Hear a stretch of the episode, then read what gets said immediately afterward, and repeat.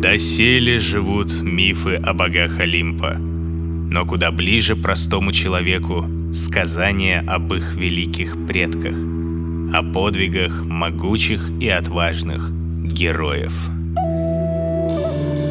Третий сезон подкаста «Мифы» продолжит исследовать сказания Эллады и расскажет все, что мы не успели узнать раньше о легендах и мифах Древней Греции. Сколько воинов можно запихнуть в одного коня? Страшусь и дары приносящих донайцев. Можно ли победить, пользуясь не руками, а головой? Никто бы силой не мог повредить мне. Почему герои иной раз опускаются до подлости, обмана и банального шантажа? Глаз! Где? Где глаз? Где он? Чем страшна месть давно погибшего?